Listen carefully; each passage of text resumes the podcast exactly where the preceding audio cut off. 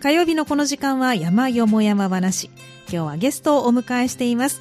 愛ねき山の会会長の佐藤孝明さんです。佐藤さん、こんにちは。はい、こんにち今日は。もはよろしくお願いします。い、よろしくお願いいたします。今、雨はね、だいぶ止んでるようですけれどあ今止んでも、ますよね、はいまさかの梅雨入りですね。ね ちょっと意外なほど早くて。え、10年ぶりとか。ね、でも去年関西ではも早かったイメージでしたけどね。なんか去年はね、はいい、つ梅雨に入ったのか、入わってからなないのか、かなっんたけれどかもわかんなくて、ずるずるずるずる言ってたような雨が多かったってことですかね。そうじゃあ今年は早めに言ってみた感じですか ね。そうどうなんですかねねえ本当に何年ぶりかで、エルニーニョ、あ、そうですね。もう言ってますものね。いやよくわからんけどはい。あの今朝のモーニングショーなんか見てたら、はいそれもスーパーエルニーニあョれ で、どうなるんでしょうか。豪雨と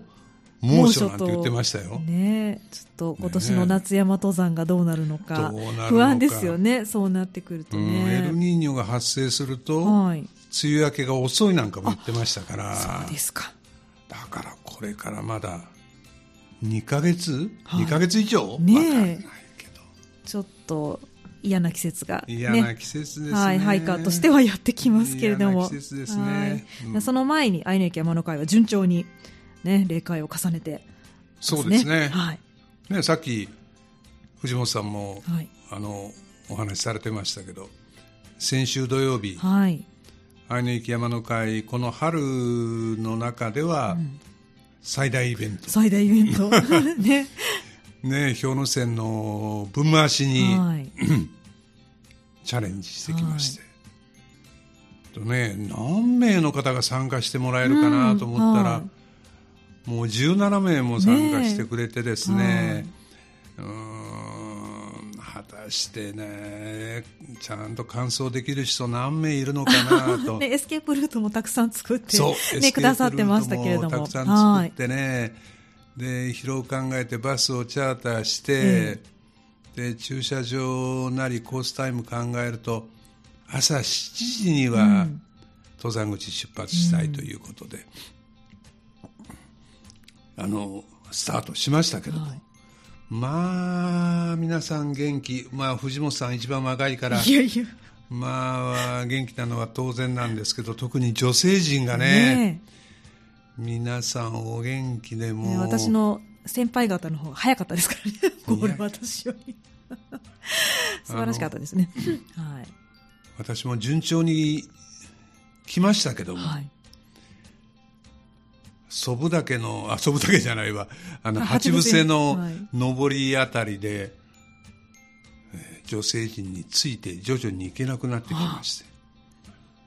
でも一番最後の駐車場までのあの舗装道路舗装路が一番しんどかったです。あれ見た目なんてね勾配いくらでもないんでないすよですよね。もう5度、5度もないようなね。 それがねヘロヘロでしたねえなかなかね、最後の最後にあの上りは、 本上当りといでうすか、だけどねやっぱり厳しいですけど、はあい。のー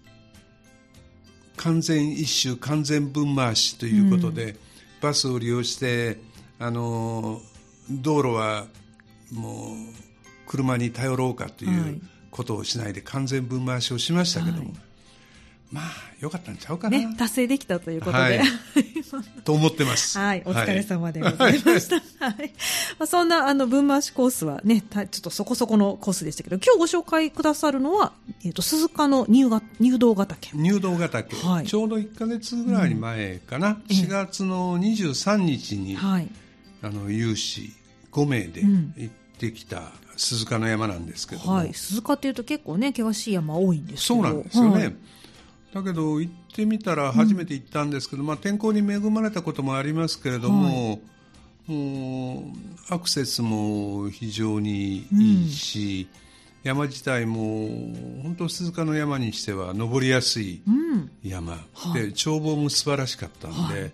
これはぜひね皆さんに紹介させてもらおうかなと思って、今日取り上げさせてもらったとはい。いう次第でございまはい、わす、かりました。じゃあ、まずは入道ヶ岳について、どんな山かご紹介をお願いします、えーとねまず場所はい。場所は三重県の鈴鹿市はい。で、ね、標高は906メーターですね、そんなに高くないですね、えーあそんな高くないですね、はい鈴鹿山脈の南部にあって、鈴鹿セブンマウンテンの一つ、うんだから鈴鹿セブンマウンテンって、まあ、あの藤原岳とか小田州岳とか有名な山がはいたくさん入ってますけどもその中では7つの山の中で唯一 1000m を切る山うんという山ですね、はいそれからあの近畿百名山っていうのもありますよね関西百名山とは別あにそうなんですねあの、かなりの山は関西百名山と近畿百名山ってラップしてるんですけれども、まあ、選定したその期間が違うのか、ええちょっと違うんですよね。はいでこの入道ヶ岳は関西百名山には入ってないけれども、はい近畿百名山には入ってる山うーん不思議な感じですね不思議な感じですね ねはいどういう基準で決めてるのかよく分かりませんけれども、うんねであともう一つはいはい鈴鹿セブンマウンテンっていうのと、もう一つ鈴鹿十座っていうのはい、がありますね。はい。でその鈴鹿十座には入ってないあ、入ってなかったでした入ってないはでねこれ何が違うんだろうい。と思ったうら、んはい。鈴鹿セブンマウンテンっていうのは、はい。どちらかといえば三重県が中心に選定してるんですよなるほど。はい。で鈴鹿十座っていうのは、はいこれ滋賀県の東近江市がき確かにそうですね。これ東近江市ですね。はい。やってるんですよ、えええだからなんか名前は似てるんだけれども、入ってる山はかぶってるところも当然あるけれども、はいちょっと違うとえなるほど。じゃあ、入道ヶ岳は東近江にかかってないということ。あのーですかね鈴鹿セブンマウンテンの中で、はい。唯一はい。三重県単独の山あ、単独になる境ではないんですそうね。なんなるですほ他ど。の山はね、はいみんは。ないその滋賀県とはい三重県の境目に、うんうんその鈴鹿山脈連なってるんですけはいそど、うですよね。ここだけは完全三重県だは三重県鈴鹿市い。うーん。の山だと。はい。ということで、はいまあ、さっき言いました通り比較的登りやすい山ですよ、うんはい。それとこれもいつもですけど、うん。入道ヶ岳はい。なぜ入道ヶ岳というのということなんですけれども、これもうん。本当か嘘かは分かりませんが、 はい。その遠くからこの入道ヶ岳を見るとですね、山全体が丸みを帯びてて、はいその山陽がうん。お入道さん入道さん、ん坊主さんですね、の頭の形に似てると。なるほど。はい。ということで、入道ヶ岳と言われてるのではないかと,、はい。と書かれてましたなるほど。はいまあでも昔から親しまれてそうな名前ですよね。そうですねねまああのーさっき神宿るという言い方も藤本さんされてましたけれども、あのーここ自体がその麓にある、うん。えーつ椿狼社というはい。神社のご神体の山になってますんで、はい。そういうふうなことも入道という言葉に結びついてるあのなるもほどわからないですようね。ん、そうなんですね。ご神体なんですね。ご神体なんですよ。ほですからうは昔あの関西百名山い。ではい。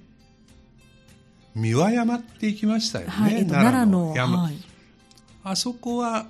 大三輪神社というところの神社があって、でその裏山その三輪山がご神体に、はい。まあ三輪山は標高が467メーターぐらいしかない、うんこちらは906メーターあるとはい倍以上違うんですけれども、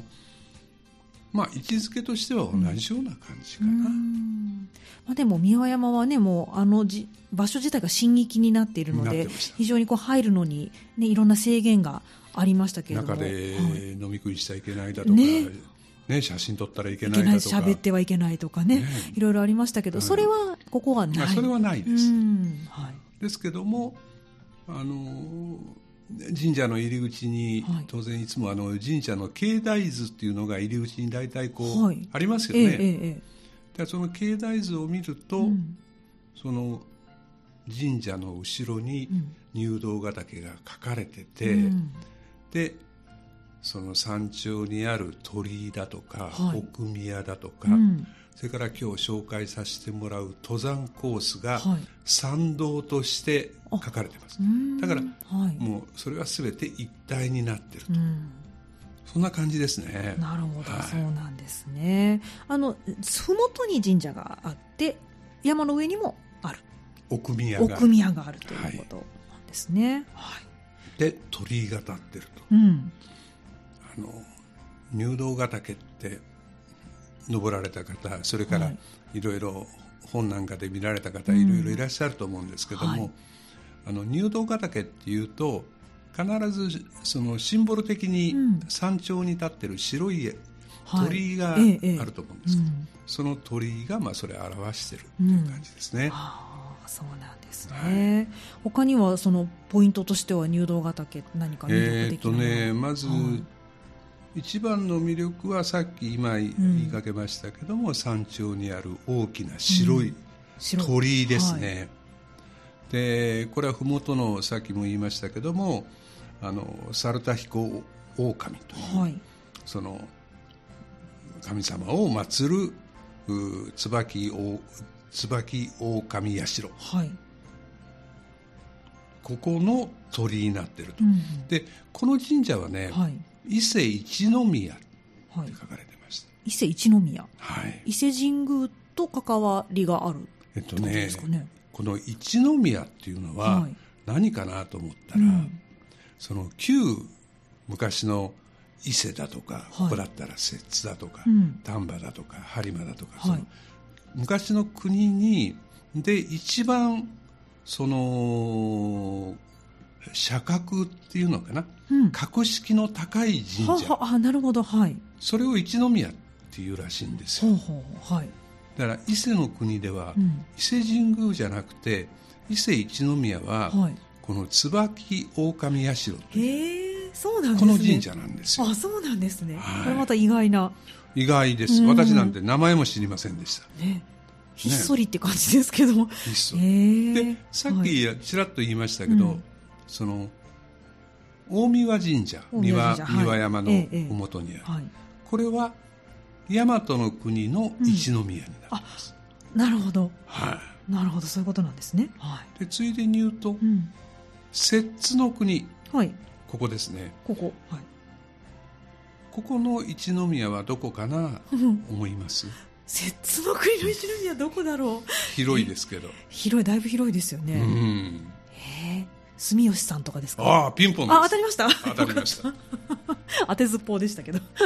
すからね、は調べてみたらはい摂津、は住吉うさん、ん、それから泉の国南の方ですね、はいそこは大鳥神社、大鳥神社はい、大鳥の方にありますね、うんそれから河内はい河内の国は、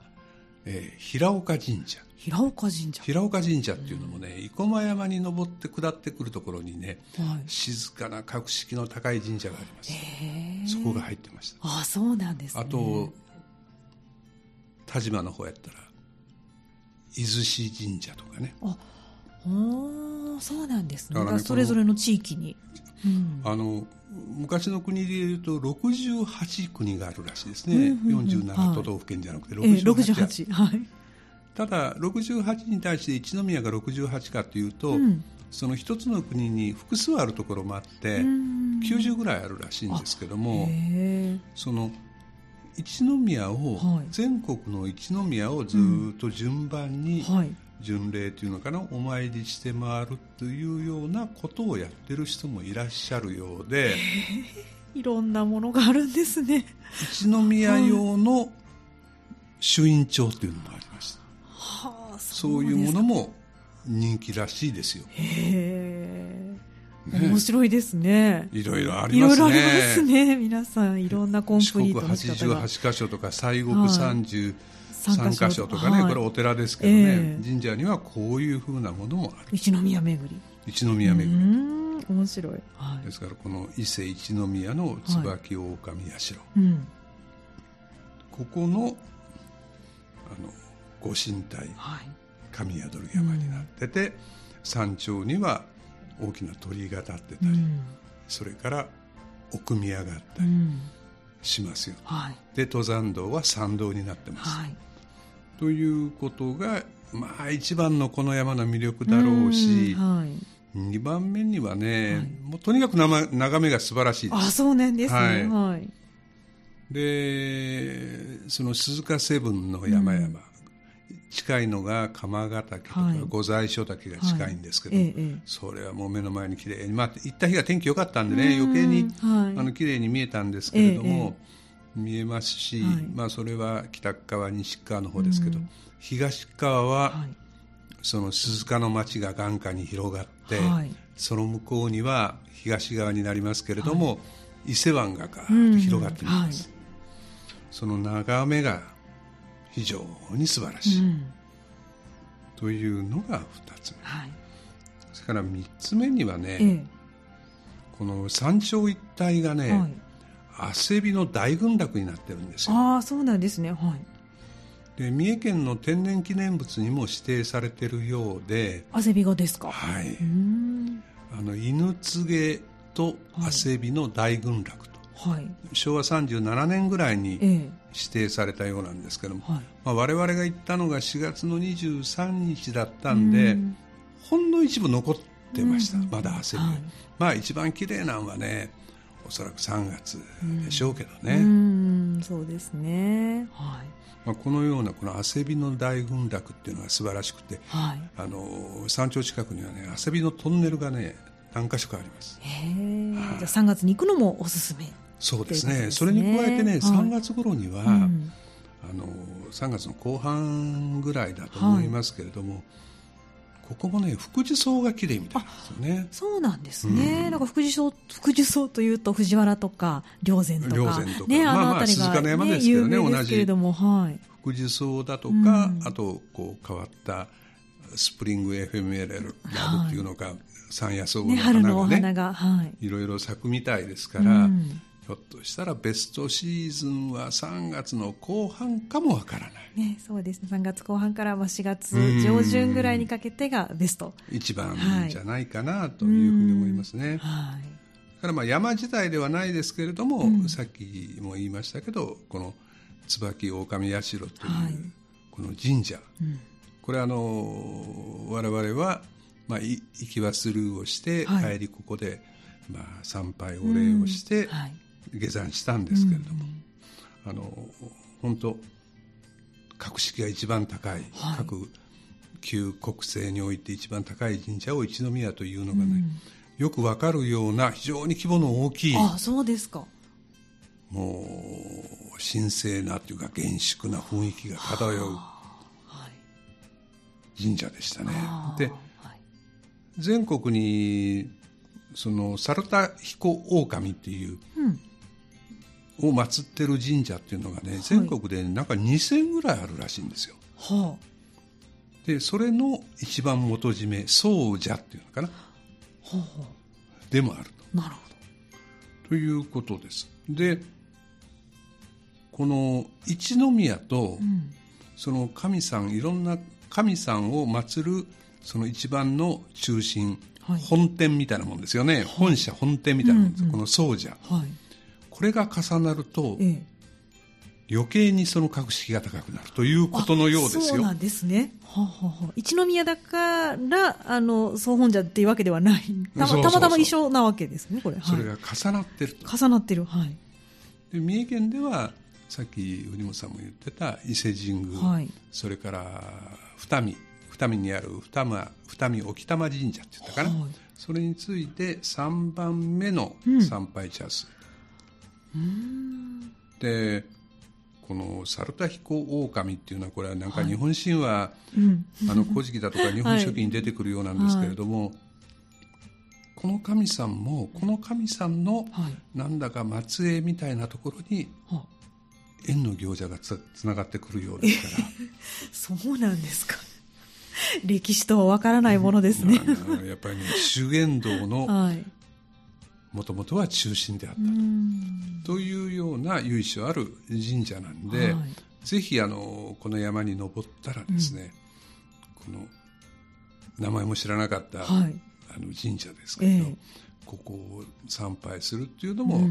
大きな魅力の一つかなというふうに思いまね、す。山だけではないという、ね、山だけではないと。はい。わかりました。では後半は実際に歩かれたルートをね、はい、ご紹介いただきたいと思います。後半もよろしくお願いします。はい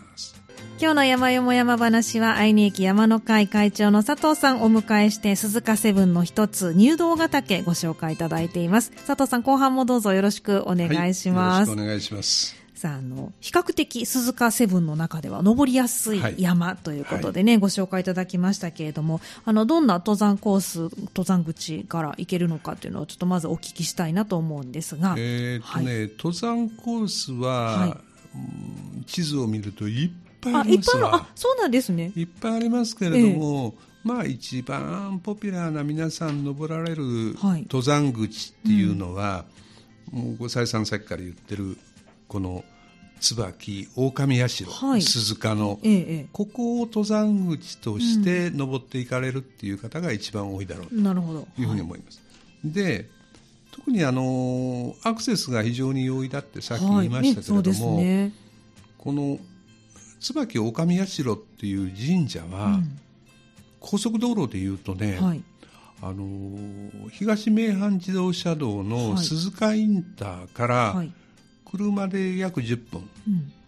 い、で新名神、新名神にその鈴鹿のパーキングエリアのとこにスマート IC ができてるんですよ、ええ、でそのスマート IC からだったら、もう本当3分。そんな山ありますか ないと思うん ですよね、ね3分であの、はい、行くことができますんで、はい、それもその東名阪道の鈴鹿インターから10分って言っても、えー、その山道を10分走るわけじゃなくて、うん、本当一般的な道を道を車道を10分走るだけですから。三段に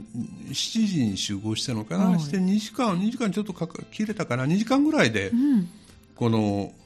神社に到着しましたんで,はい、で高速出てすぐですから、えー、もう本当楽ですそうですね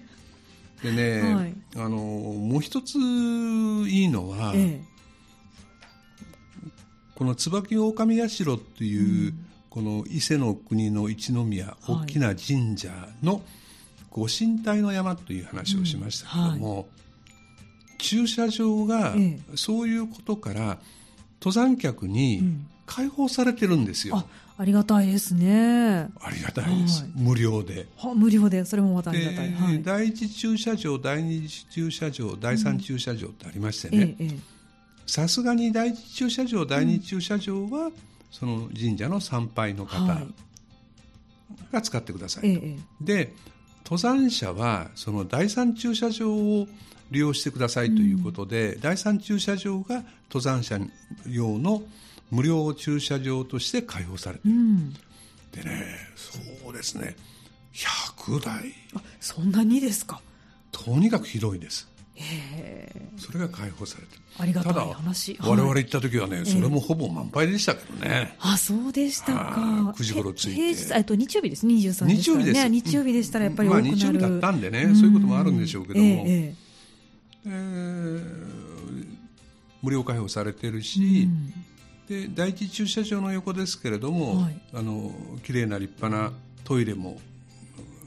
使えますし、はい、それから非常にアプローチが楽、うん、この椿狼社から入っていく上において、うん、他の登山口いくつかありますけど、ええ、それは分かりませんよく、はい、はい、ままずここを起点にしてということですね。すればいいと思いますよ、うんはい、でここからまあいくつかもこちらもルートがあると。でね、はい、ここから一般的には3つの登山コースがあります。はい、で1つ目が日本松尾根ルート。うんそれから2つ目には井戸谷ルート、はい、で3つ目には北尾根ルート、うん、でこの3つ椿狼社からこの3ルートを巡回するっていうのかな、はい、使って上り下りするという方が一般的には一番であると、うんはい、で他あの四日市の方から入っていくだとか、うん、それからあの鈴鹿セブンを縦走してそうですね鎌ヶ岳の方からぐずっとね行ったり行ったりもできますもんね、そういうコースもありますんで、はい、ただ一般的におすすめはこのつば椿オオカミ社から3つのコースをこう組み合わせて登って降りてくるというのが、いいんじゃないかなというふうに思います。はい、今回は佐藤さんはどんな今回は、はい、あの井戸谷コースというところを登って山頂に行って、はいうん、今度は二本松尾根コースを下ったと。はい、なるほど。というルートをたどりました。はい、周回コース。周回コースです。ですね、えっと右か半時計回りですね。半時計回りに周回しました。はい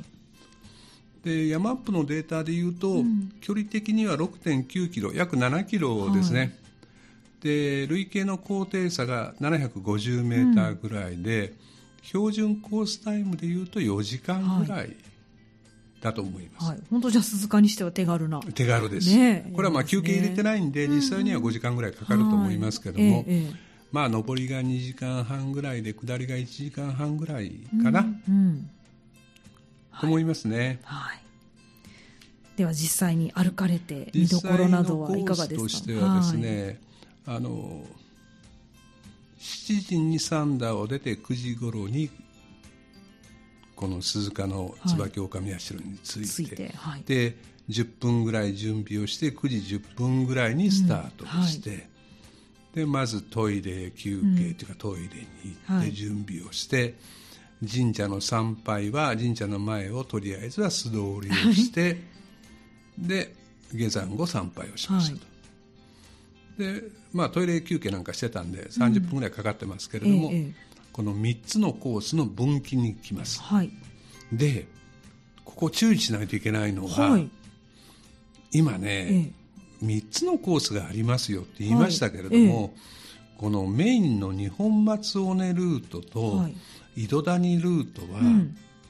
平日は通行止めになってるんですよ、はい、あそうなんですか通行止め、はい、北尾根コースしか使えないあらでねあのー、我々ちょうど日曜日だったんで、えー、これは無事通れたんですけど、はい、登山口からあの分岐からすぐのところにね、うん、川がありましてね、その川にたまった砂、うん、園庭の砂を、撤去する工事をやってるんです、あそうなんですね、はいでそのために通れなくなってしまう、平日は工事をするんで、はい、だけどなんで半年もかかるのかよく分かんないんですけど、はい、あの表示では10月と書いてありましたあそうですかじゃあ平日行かれる方はちょっと注意ですね北尾根,、はい、北尾根コースをピストンするしかなくなってしまなくなってしまいますよと、はい、いうことをご注意いただきたいと、はい、佐藤さんはたまたまじゃ知らずにあそれは事前に分かってて日曜日を選ばれたあそうなんです、それは事前に分かってた、なるほど、はい、だ大丈夫なはずだということで、ええあの山アップなんかの皆さんの投稿なんかにも書いてあるんで、なるほどそうだったんですねはい、で上りはさっき言いました通り井戸谷コース,、はい、これ名前の通り谷を登っている、でこのコースが距離が一番まっすぐ登っていきますんで、はい、距離は短くて急です、うんはい、ただ変化に富んでて、ええ、このコースを登るっていうのが一番いいと思います、はい、うんこれがおすすめですおすすめはいでルートはね最初3分の1ぐらいは、え、もう植林帯の中をこうただ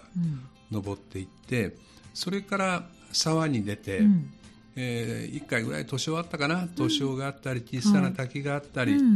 そこを登っていって沢が途切れて、最後急な登りになります、まあ、そこのところはその自然林雑木林みたいなところで汗びも出てきますけど、あの笹やぶみたいなのもちょっと出てきますけど、あの急なところを登っていくと。でその残り3分の13分の13分の1ぐらいなんですけども、うん、最後の3分の1の急坂を上ってるあたりから振り返ると、はいうん、その谷があるわけですけども、ええ、その谷の向こうにその鈴鹿の町であったり、はい、伊勢湾がばーっと広がってくるのが見えます。感動するような瞬間ですね。、しかもお天気が良かったらね、そうです最高ですね。はい。はいで、実際には分岐を9時40分ぐらいで、はい途中に避難小屋なんかもありましたけれども、えー全部で2時間近くかかって、はい11時半ぐらいにうん尾根道へ出ました、はい尾根道へ出てまずはあの北側の北の頭という、まあ、展望所みたいなところがあるんですけれども、そこへビューポイントがあったんで、そこへ行ってみるともう目の前にうん鎌ヶ岳とはい御在所岳がおドーンいいとで見すねえます、非常にいい眺うめです、んでそこをまず見物をして、はいでそれから汗びのトンネルを抜けうてん山頂に、はいでいいアプローチですねあいいいいですよ、 ねえで山頂に着はいたのが11時50分ぐらいだったんで、はいえー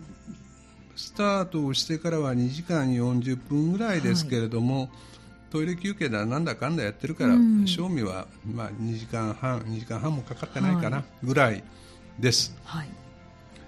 で山頂はさっき言いました通り大きな白い鳥居があります、うんはいそれからもう広々としたもう広場ですはいよく整備をされた広々とした整備で、あの広場ではい360度の眺望、うんでちょうどあったかいポカポカとしたいい天気だったんでねあー本当に皆さんね、はい気持ちよくええそこでお昼をされてる、ねそうでしょうね、はいどこを見渡してもいいっていうのがいいですよねそうですそうですんそんなことで、はいただね一つ悔いが残るのはね、はいなんでしょうここから300メーターぐらい離れたところに奥宮があったらしいんですよええそこへ寄るのを忘れちゃいましたあそうなんですねあちらっちゃな残念祠があるみたいなんですけどねあだじかゃあらまあ神社というよりは祠があるっていうん、そうですそうです、んうんそれがあると、はいということでここで1時間ぐらいのんびり、うんだいぶ休憩ゆっくりされましたね休憩をして、はいで下山はそのもう一つの日本松尾根コはース、いここを下りましたはい、で最初のうちはその汗びのトンネルが続いて、うん少し花が残ってましたけどもでただね途中からはね、はいもう自然林というよりも、えもう植林帯の中に入ってきてですね、はい眺望はないし暗いし、ね、道は単調だしね、はいええちょっとつまらない正直言ってつまんないで すはいそうつなまんですね、んないとこをもうさっささっさ下っていくだけ、はいというこの道を下ってはい、もう1時間半ぐらいでうん椿狼柱に着いちゃって、うんでそこを参拝をしたと、はいでここはね、ええまあ、その一般的な神社以外にね芸能上達のうん神さんがいたり、縁結びの神さんがいたりうね、ん梅沢富美男だとかね、はい誰八代亜紀だったかななんかそういう芸能人のねいろんな方参拝されてる参拝されて、ええうん、そのお名前があるんですか名前がこう看板かかってましたね、へそういうこともあるみたいでえすから、うん、それを見るのも楽しいかもしれないですうん多分ね。有名人が出てきますんでねそうですね。へえなんせあのそういう神社でしたね。で最後にうんはい。あのその神社出たところに椿会館という、まあここうん結婚式なんかもやってるのかな、この神社が経営してあるな会るほど館があってはい。そこでアイスクリームを食べて、はいでここなんかねこんにゃくが有名みたいではい。椿こんにゃくなんていうその椿こんにゃく。ああこんにゃくのお土産を買ったり草餅を買ったりして、はい。あとはもう帰ったとああ。まあそんなことですねはい。だから非常に本当あの天候に恵まれて、ん素晴らしいコースはい。で素晴らしい眺望うん。ということでね本当記憶に残る思い出のう山ん。になりましたよ、はい。でねもう一つね、ええこれ余談なんですけども、はい。この今登山者ハイカーは皆さんこの GPS の登山のアプリに頼ってますよねそうですね。山プだったり、山レコだったりね。山レコだったはりでい。私はその山アップを使ってるんですけど、ええ山アップを使い出してはい。 6年半うん。経つんですよ、はい。でちょうどこの入道ヶ岳がはい。 500座目にすごい登頂した山がね500座目になったすごい。はい。でこの活動日記ってこうやってますけどええ。これもちょうど500件になったうん。途中からちょっとこれはね数字合わせようと思って同じ山登ってたんですけど、ね、 三草山ばっかり登ってね数を合わせようそうなんですね、 はい、なかなか珍しいですね